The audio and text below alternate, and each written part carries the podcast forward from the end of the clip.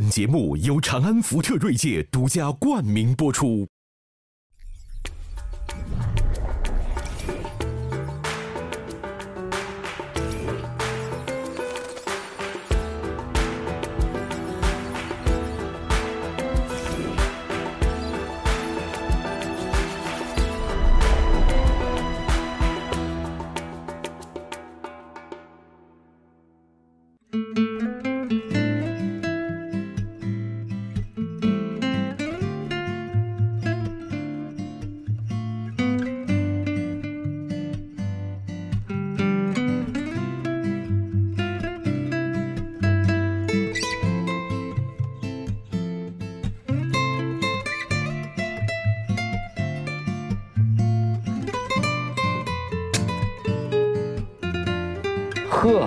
像放烟花一样啊！你这火柴，哎，对对对，意味着这个咱们芝麻开花节节高啊！马爷，呃，咱们的生活都比蜜甜了吧？还是比黄连还苦呢？原来看我表情原来猪狗不如，现在如了，是吧？对对对对对。我哎，方舟，我问问你啊，就是我这个岁数有点不明白，我接触的很多青年人，包括我们组的年九零后啊，他们怎么老觉得那么累呢？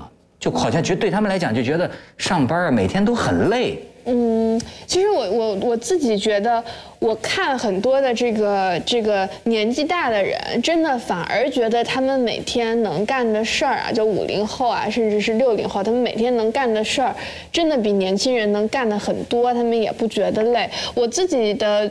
看法是，我觉得现在因为因为年纪大的人，他们会比较利用整块的时间，四五个小时做一件事儿。然后，但是我觉得年轻人他们每天有太多的事儿，把时间这个切割成碎片，而且太多看似消遣的事情，其实都是非常大的消耗。比如说，嗯嗯，打一盘手机游戏，觉得这个是放松，但其实这个是巨大的一个消耗，对你的专注力，对你的这个情绪，然后对你的这个呃所有的感官的调度。所以我觉得，其实年轻人他没有。没有办法得到真正的休息。嗨，我见的有的年轻人还真就是，我说你比如说工作完了，嗯，哎，你说咱们也真是挺欠抽的哈。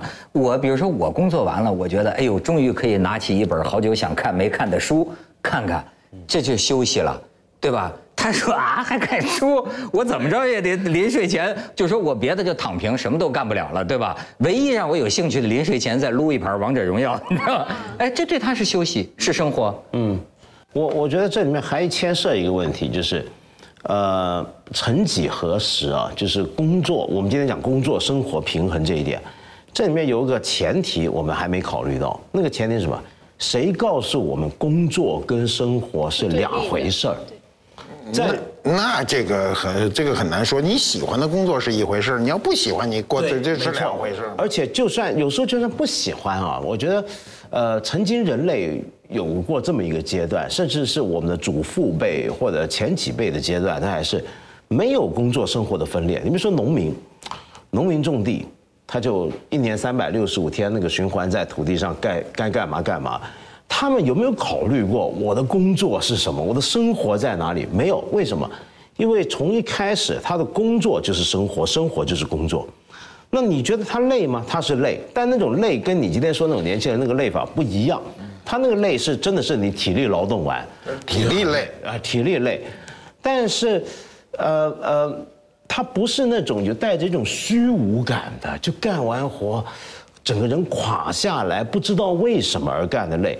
我觉得现在的年轻人那种累是怎么样？就他会觉得这个工作是他不知道在干什么，就他知道是挣钱，是要是要找人民币，但是除此之外有没有别的东西在里面？好像没有。累是两种，一种是体力、心累，剩下就是脑力，就是心力。心力这个累呢，往往来自于工作之间的问题。你比如俩人不对付。但是俩人得把这事儿干了，那最累。两个人都是绷着，还都没法吵翻了。吵翻了倒简单，俩人吵架彻底翻脸是个简单的事儿。这又吵不翻，两个人疙里疙瘩的把这个事情做成的话，或者做一半成状态，那是最累的。现在年轻人之间发生那个就是冲突非常频繁，就是一语不合就冲突了。嗯啊，而且呢很难去调和。不像我们过去，我们那时候年轻的时候去做个事儿，最后俩人吵起来，一会儿还出去吃饭喝酒都没事儿，啊。现在人会往心里去，所以他就越往心里去，他就体现出来的特征就是累心嘛。所以就是一进屋就什么都不想干了。对，我觉得还有一个原因就是他们这个工作其实确实也是没有成就感，因为这个事儿做能不能做成，其实跟他们本身关系不大，他们就是这个螺丝非常小的一个螺丝钉，然后这事儿完成了，他也没有办法从中得到快乐，那不成，他从中还遭了很多气，为了这个又要忍受这个复杂的人际关系、上司的上司的责骂、加班什么的。这个就是原来那个卓别林那个电影《流水线上的工人》，他只管拧这个螺丝他只管拧这个螺丝，他不知道最后出来，他要知道最后我出来了一个东西，啊，那是我的作品，我完成的，他有成就感。但对他来说就是一个，所以最后神经了嘛。卓别林走到大街上，看见女士胸口这俩扣，吭吭吭，对对一直拧，对吧？这就是马克思说的人的这个异化嘛异化、工具化。而且我现在觉得啊，这个社会分工啊越来越细啊，就越容易出现一种问题。你像我有时候经常跟这个团队里的人，我也讲这个，我说啊，就是在任何一个工种上的人，你有没有考虑到最后的这个结果？嗯，就是这所谓全局感嘛。他这种呃，这个所谓全局感和这个工作意识啊，它分什么工作？你比如我在日本碰到过一个事儿，我当时就怎么想这事儿，我想不太通。就是我们去一个地方去参观，参观完了以后要通过一个非常长的长廊，长廊要拐一个角再达到另一个点，然后呢，他这个呃日本这家这个这个呃单位哈，他在这个犄角这个地方放了一个女的。这女的就负责给所有经过通道的人笑容满面的鞠一个躬过去，这这啥工作呀？笑机器，啊，人家就是一天到晚的做这一个工作，而且一定还就不是假笑。那中国人基本上上午笑，下午就基本都这样，你爱走不走，对不对？这种工作是一个很乏味的，我甚至都比觉得比做拧个螺丝还乏味。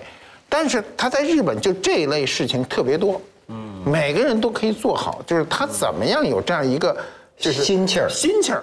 我们是所有人的心气儿，每个人都是有气儿啊，工作做完了也有气儿，有成果也有气儿。在单位，大家说话开始谨慎啊，别有时候哪句话没说对，哪个行为不好，就把别人给得罪了。我们长期的这种人际关系的恶化呢，就是每个人都背负这个后果你。我我我再给你举个例子，我我有时候觉得这种啊，实际就是在挺普遍的，就是咱们老说，就是说与人为善。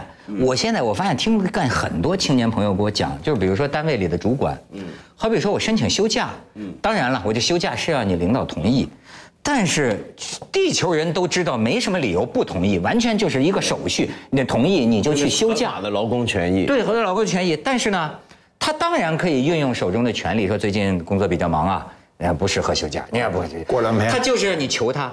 他他就是享受这个，刁难你一哎下对对，刁难不刁难你一下，我怎么显出我是你领导呢？哎，这我觉得这个人，你说是不是有点与人不为善？你知道，从从服务这个行业啊，服务是我们经常要遇到的行业，最普通的就是餐馆吧。东西方餐馆那服务员特有意思。我在西方就是出国吃饭，我特别爱看那服务员儿，尤其爱看那老服务员。有时你跟他聊几句啊，他都在餐馆干一辈子，从他们十几岁就来，一直到退休五六十岁，永远是那个很精神的，就对待自己很逼这份挺的啊这份职业。这是表示，因为有我我有一次去荷兰嘛，在海牙，那个老头请我在那个餐馆吃饭，就当地的人，他跟那个服务人员的聊天完全是亲人似的。后来一打听，他说他二十几岁就在这个城市里吃这个餐厅，吃到六十岁，吃四十年，永远是这个服务员给他服务，所以他跟他跟亲人一样的聊天。我们也有这样的亲亲人，我们是这路子啊。我原来我不是在琉璃厂嘛，嗯，我老去那个全聚德去吃饭，那不是服务员那那这个那时候都是跟我岁数差不多的女的嘛，都是就是服务员都特垮，他没那么穿着西服拿这个菜单，没一个那个，都是啊啊啊全这路子。然后我好久不是不去了吗？我一进去，看，哟，来了啊，名人来了啊，先嚷嚷，他满厅都听得见。往那儿一坐，我就说来了，菜单。你知道他跟我说，他跟我说什么？你知道吗？他说要那干嘛？他问我要菜单干嘛？我说你不是有菜单吗？他说那你要它干嘛？说老几样吧，老几样吧，就是他他给你当家做主。后来我一想，我说好，就是老几样。我说我来这儿不让你呲呲哒哒的吧，我这还就不习惯了。就是他们是这么一个路子。那么这个路子呢，当然我们也不怎么在乎了，而且也都是熟人。如果你带着几个生人，他要这个态度呢，你就觉得很尴尬的一个态度。人家说你跟他啥关系？他给你这么弄，他就是一个，就是一个传统的服务人员。他对服务的认识就是，如果我跟你熟了，就没大没小，不会走程序，给你个菜单子什么。他认为不走程序是跟你很亲的一个表现。嗯，这是我们的社会，就是东西方在。在餐厅是一个最明显。您您说这个，我我我我想起两种，就是说，这他有的时候啊，也有一种啊，就是不拿自个儿当外人还是怎么样。但是这里边又透着一种亲和。比如说美国，你看咱们中国讲空姐儿都是哎呀，都这样服务是吧？美国有一定都是岁数挺大的妇女。那个空嫂啊，或或不不叫空嫂，空奶奶了，恨不能。但是她真的是有一种老奶奶的劲头，哎，喝这个，还吃这个。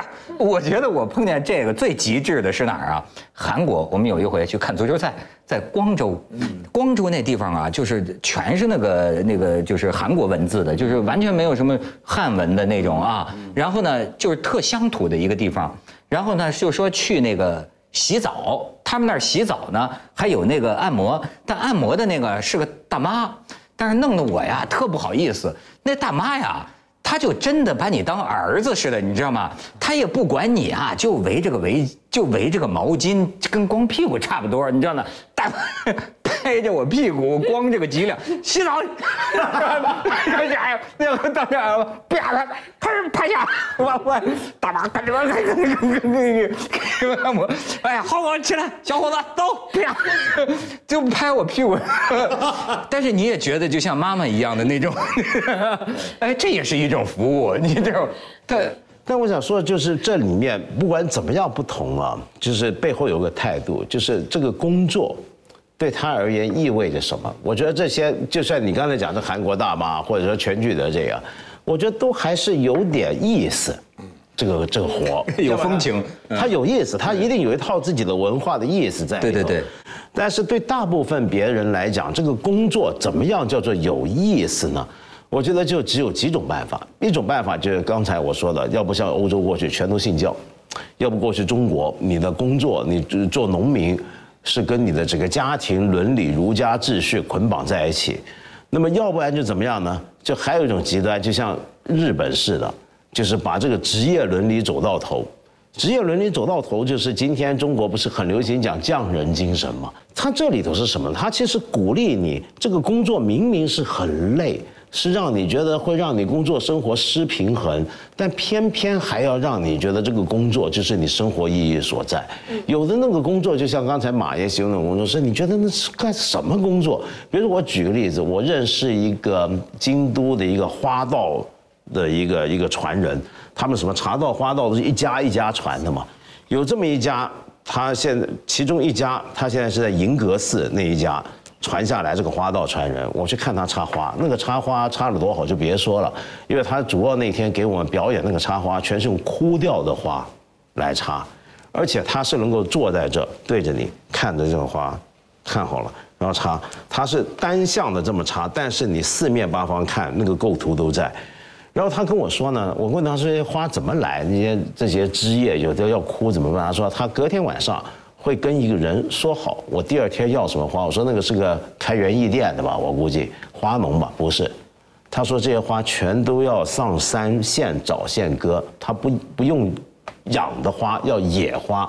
那我说那那个人是常年帮你们家哦，那个他们家专干这个，到他这是第十一代。我说啊，这是什么？然后又给了我一个名词，我不懂啊，那个日文。他说这都是个职人。然后我第二天一早去看那个那那哥们。就五六点就背着个竹箩筐，带着个刀，带着个剪子，带着就上山，就走走走走走。然后天天姐，你觉得像捡垃圾似的，在地上这摘回什么，那弄回什么。然后他就把这个东西，他当成是个非常，你想想看，这是一个，这真的是个螺丝钉，在整个花道表演里面，你负责去上山找东西的这个人，他把它当成一种非常神圣。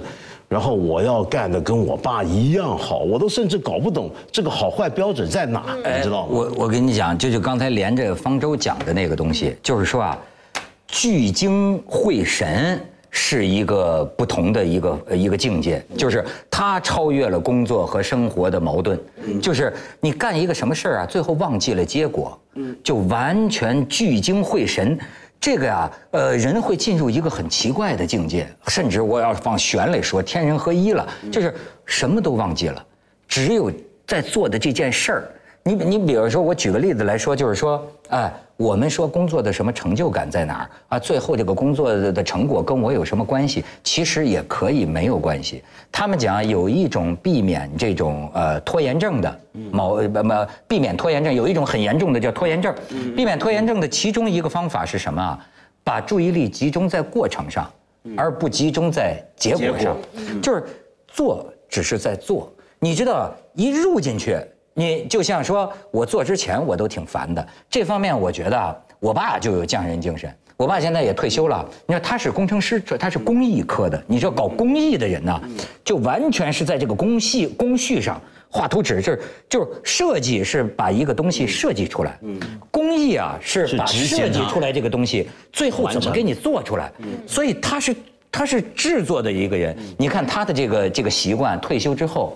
他现在在家里，那叫一个忙啊！就是家里所有的东西都是他修的，根本你要换新的，这绝不可能。然后就是说，找人来修都是侵犯他的专业尊严。连我这个眼镜腿断了，他别别别别，我画一个，他琢磨。他一天他也不嫌花时间，他一天他一堆小工具啊，那个最小的螺丝，把他家里电冰箱坏了，我们家里那个热水器，你说都是用了十几年了，你想。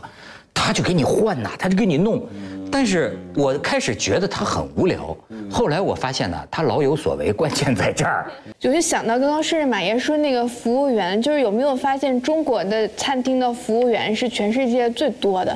就经常很少，国外的这个餐厅基本上就只有很少的一两个服务员，所以他就是聚精会神在。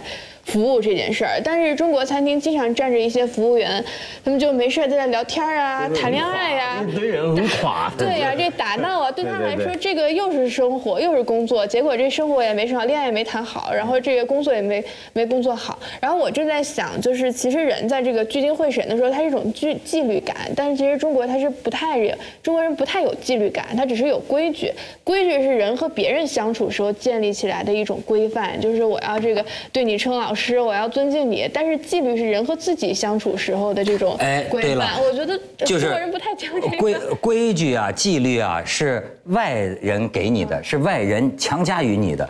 但是你怎么样最后能变成这个自律？你看，你比如说，你到底多少成分算工作？你到底多少成分算生活？比如说，我有我去度个假。哎，后来我发现，我度假的时候分享的这些内容，回来在节目里说，大家觉得最好看。所以说，那我就想，那我去度假是不是也该拿工资呢？我到底什么是工作，什么是生活呢？所以这关键就是借由我定，借由我定。现在去广告，现在去广告。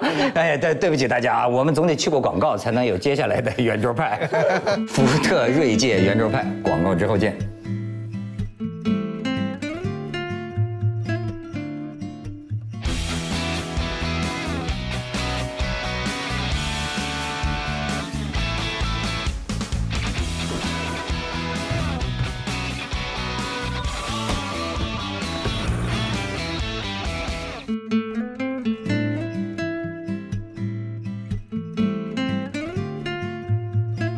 现在这个有钱了，马爷可以说话。哦，一下被这广告打的全没了。他刚才说这个这个餐厅服务员多吧？我告诉你，你这不管餐厅，你有时候不知道？现在好多餐厅啊，他各司其责。嗯，比如啊，我在餐厅有一回吃饭，那人服务员把那菜端到这儿，我说我给腾一地儿搁这儿。啥意思？怎么不给我这个？对对对对，他他得等一个个上菜和传菜是俩人儿。哎，他把这菜端到你桌子跟前，他无权利把这个菜搁在你桌子上。另外，不许你自己端呃他也不许我自个儿端，他得等那个上菜那个人过来。深深的看着这菜放凉了，对，我在就瞅着他，我说这是什么路子？我也遇过，这怎么什么时候开始的？那现在不是就是规定，我也不明白，这什么道理呢？这你看餐厅那招聘上上面写的，招俩传菜员，就是干这个的。他是负责把这个菜从厨子那儿搁到这个他只负服务员负责运输这对这个过程，所以你不知道。重要物流物流环节啊。对，这是这是从物流角度。他到这儿呢，他就不能直接把这菜搁你桌子上，就很闲置，我觉得。他这个可能也有这个问这是有题，管理的考虑呃，也也也不是，可能是管理上的问题，我也不懂，咱咱咱不能随便评评判人家的行业标准哈，反正他就不给我。然后呢，满世界招找那个能上菜的人，他过来啊，这就是今天我们这个服务行业很多很新鲜的事儿，就是我们这个今天无疑进入了一个完全服务类型的社会。比如你生活中大量你没了服务人员，你就不行了，对吧？快递吧，叫餐吧，你吃呃也这一年吃出去吃饭的你是少，我是很多的，经常的要去，大量的服务人员，还有就是各种，你比如专业的保洁吧，嗯，过去哪有保洁公司啊？过去单位都自个儿打扫卫生啊！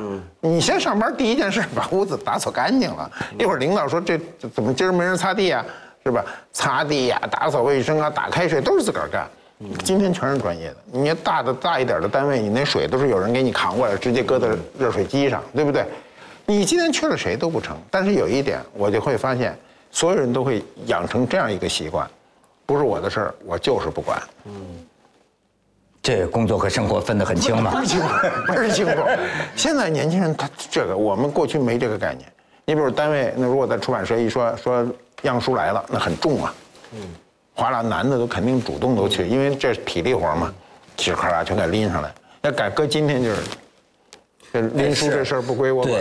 我自己觉得，我好像身边的年轻人，他们这做事儿就比较考虑这事儿短期内对我来说有没有作用。那如果这个事情短期内对我有这个利益的话，那他可能就是个好工作。那所以他从这样的，他这个这个奖赏机制建立的比较直接。但是，一旦这个事儿是一个长期的，跟我们好像没有短期利益的关系，我就会觉得枯燥，会觉得乏味，所以我就会觉得很累。这是不是说理想是海阔天空，现实是无可奈何？就是我我其实特别讨厌一句话，就是说这个什么年现也是现在年轻人特别喜欢说的，就是说这个人生不只有什么眼前的苟且，还有诗与远方，就是把这个截然的对立起来，就好像我这攒够了钱，我要去大理，我要彻底的过这个诗与远方。但是我觉得。这个是一个特别糟糕的一句话，因为我觉得人生生活诗与远方也是苟且，眼前的苟且也是诗与远方，它不是对立，要接受生活当中的琐碎，不能觉得这是难以忍受。哎，这个我早就说了，游牧民族已经灭绝了。游牧就是说个别的游牧民族，它是诗和远方导向的，这有个别的。你比如高晓松算一个，高晓松算一个是吧？诗和远方导向。但是我觉得我是典型的工作导向，嗯，就是其实是这也没什么不对的，就是我觉得不但工作呀决定了我的人生，比方说我当年到这个从广州到香港工作，到凤凰卫视工作，哎，文道，我今天想起来，我到现在为止所有的朋友圈儿都是到了凤凰工作之后重新建立的。在此之前，我的旧同事一般没有来往了，旧同学、旧同事没有来往了。那么就真的是因为这个工作地点的迁移和变化呀。哎呦，而且我甚至那天他们最近呃这个在纪念这个什么香港回归嘛，我就想一想，我说啊，我说其实有的时候工作逼着我呀，让我觉得这辈子过得没白活。嗯，为什么呢？如果凭着咱这个宅男自闭症的个人兴趣啊，什么世界大事啊，什么香港回归啊、九幺幺啊、伊拉克战争啊，我可能电视都不会打开看的，你知道吗？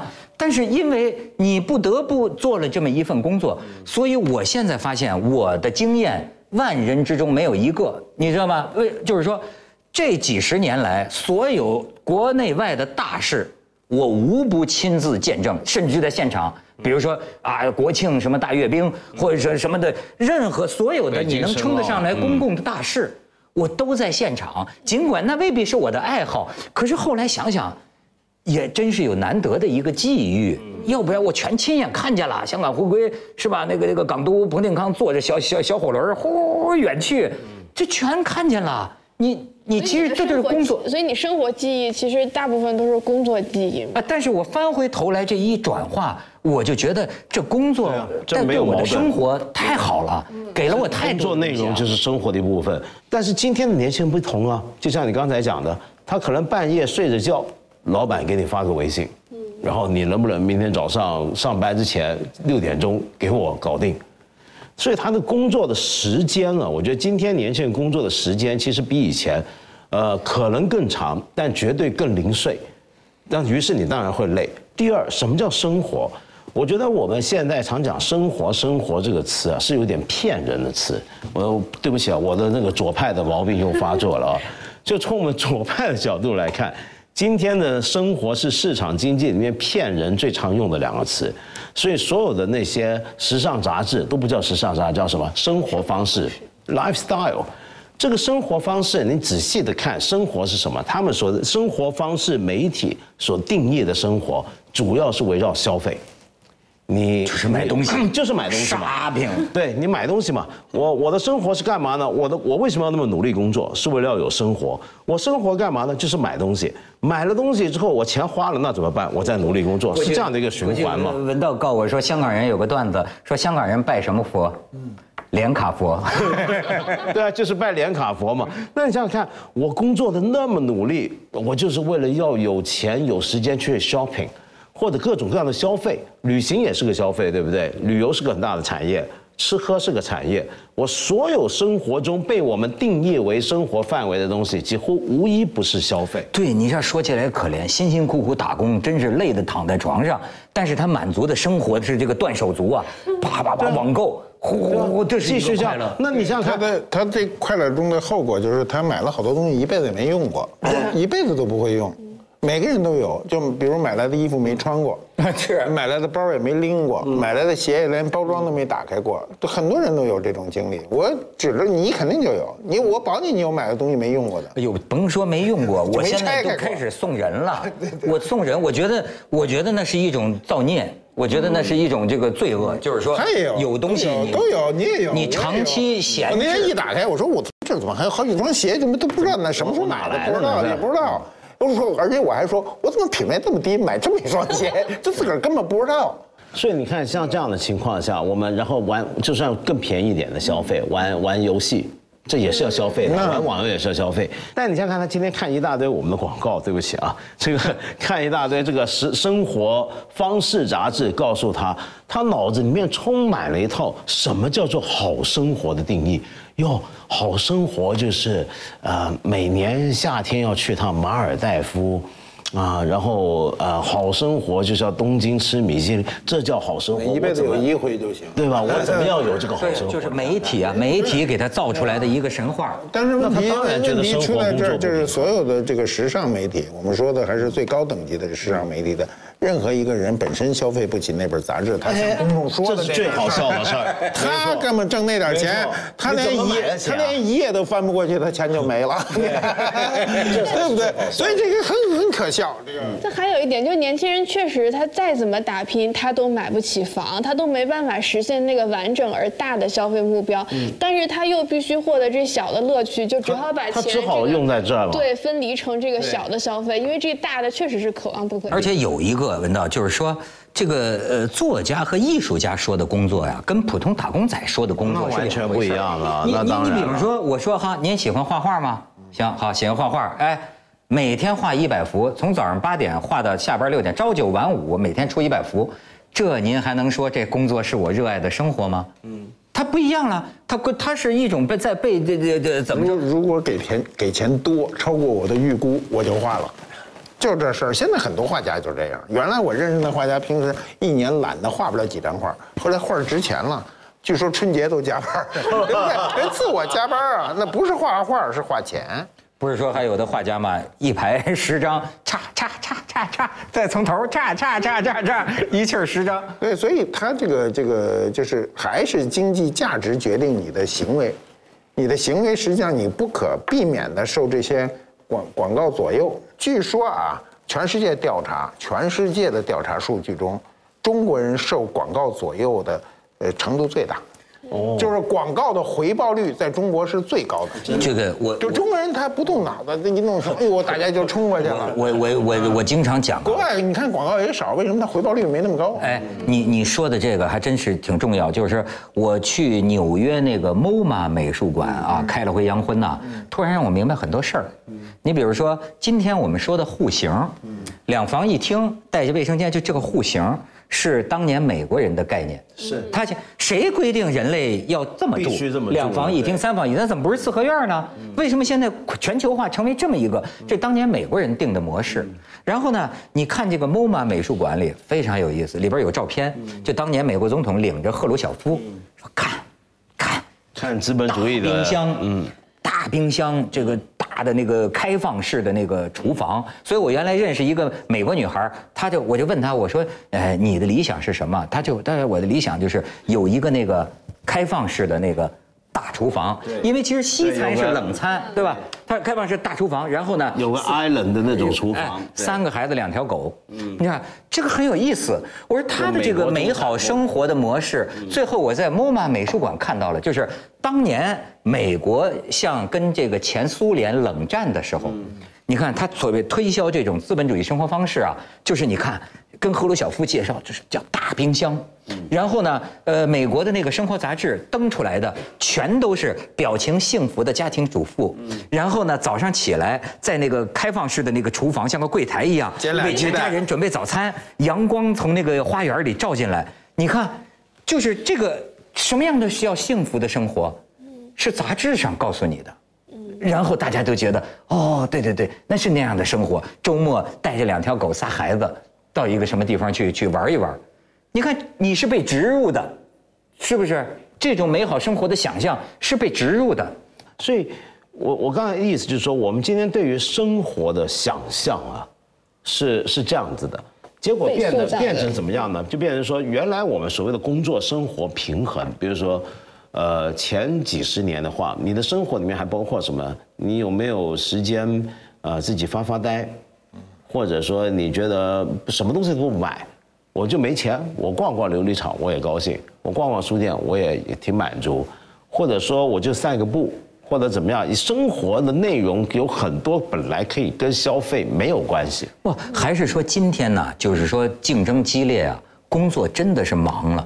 像当年你看你们精力充沛，是因为你看几十年前咱们这个国有单位不都是那种一张报纸一杯茶，其实上班也是闲待着，所以您才有过剩。你看，我记得我们年轻的时候，报纸上经常教育年轻人，就是说如何处理精力过剩的问题。这个今天真的对，就是说你过剩的精力去干什么？但是我怎么觉得今天好多年轻人跟我说，我有什么过剩的精力？今天还有一个就是手机大量的消耗你的时间和精力，也有关系每个。人都有。我觉得太严重了。呃，对，我觉得每个人在手机上，我估计啊，至少耽耽误两三个小时一天，至少可能还不止。还不止。对，我觉得还有一点，早上起来先在马桶上处理半个小时各种昨天夜里发生的事情，对对对，肯定的呗。哎，现在医生已经提醒了，你们都要注意，就这个手机面儿上的这个大肠杆菌是最多的。医生这个这个，就那那天是采访谁？周有光什么活一百多岁吗？不是说了一句话吗？说医生说的全对，就是甭听，所以才活一百多岁。这个都不是最重要，就是说，再有就工作中，现在那个我觉得微信中呢有个最大的好处，它可以办公。嗯，办公呢你拉一个群，比如咱四个啊，假设要讨论呃下两期节目怎么办，咱拉一个群，我可以不说话，听你们仨人说，我就知道该怎么做了。所以就是大量的时间都耗在这儿了。我觉得还有一点就是说，你只看这年轻人好像工作时间跟上一代工作时间是一样的，都是比如说八点、九点到晚上六点、七点，但是你没有算他的这个在路程上的这个这个所耗费的时间。比如说像现在他如果住在天通苑，他得六七点就开始这个准备起床，然后坐地铁挤挤挤挤挤，然后到哪一站就开始换车，又挤挤挤挤挤。九点钟到办公室的时候就已经非常累了。你如果赶上这个下雨天儿、下雪天儿，那就就非常对，的。说是上班八小时，其实每天花掉交通也算是十二小时又是。同样的时间，而且这个这个不只是耗时的问题，你的那个屈辱感，对对对你挤在人群当中确实那个确实是特别。你这么说我就完全理解了。我跟你说，甭管什么人，他要住在北京郊区，每天两个钟头挤车、挤地铁，挤着上了班被老板斥骂一顿，然后这工作没什么成就感，晚上还得俩小时才能回到家。我觉得真是没什么生活了，真的换谁也不行。嗯那现在又你又没办法解决这个问题，说因为现在这种住房问题嘛，过去都没有这个问题。对，买房又遥遥无期。过去很少有人穿城而去上下班，很少。啊，我过去上班算远的路，就骑自行车大概四十到五十分钟吧，那个算非常远的了。现在那就坐得很远，我我们也那也有，就是上班要走两个小时，甚至更多。那文道，你说这有药方吗？这现在这个，这这这就是说工作几乎透支了自己全部的生活。而且是这个跟工甚至跟绩效无关的这种工作耗损，你在路上的时间、所以地铁的时间，我觉得没有什么解决办法吧，就你就看这个这市场怎么走下去吧。因为但是我们可以看得出这个问题的出现，也就是这二三十年的事。所以为什么在过去二十多年里面，全世界都很流行一个讲法叫提早退休，就是从尤其是高层人士。尤其是做投行的那些提早能够赚一笔钱的人，从美以前是很少有人谈提早退休的，就在市场经济发展史上，像你讲美国梦，刚才你说那种中产梦的年代，当年的美国人是绝对是做到退休年纪，但是为什么现在就每个人都想提早退休？就是因为每个人都觉得在工作期间，他那个所谓的工作生活是完全失衡。他就只有到了退休的时候，才能放下生活的苟且，才到了诗歌和远方。他把它变成完全对立。如果还有力气的话，如果还有力气的话，他的生活都在退休之后发生。所以说呀、我就想来想去，我觉得这个还是用这个阿成老师一句话来这个解决这个问题，就是说什么呢？呃，很多这个阿成老师嘛，很多人生活上遇到什么麻烦，遇到什么困难，就爱去请教请教他怎么办。结果呢，听说他经常千篇一律，听你陈述完了之后仨字儿，要坚强，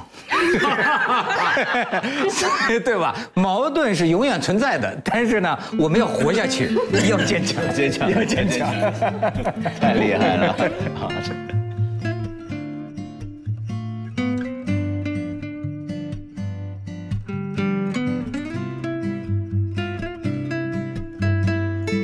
年美国总统领着赫鲁晓夫，说看，看，看资本主义的冰箱，嗯，大冰箱，这个大的那个开放式的那个厨房。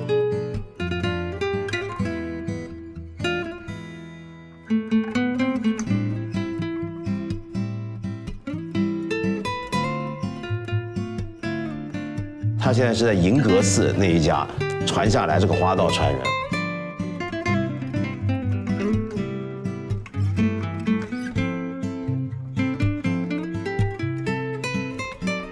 这都是个职人。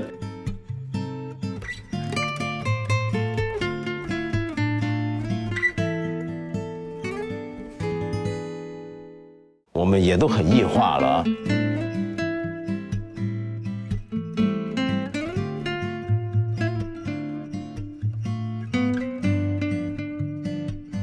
我去纽约那个 MoMA 美术馆啊，开了回洋荤呐，突然让我明白很多事儿。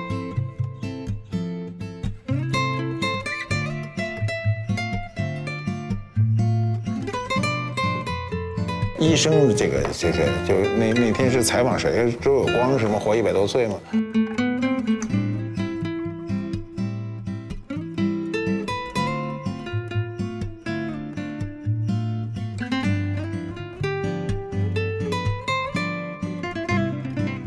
这个就是原来那个卓别林那个电影《流水线上的工人》。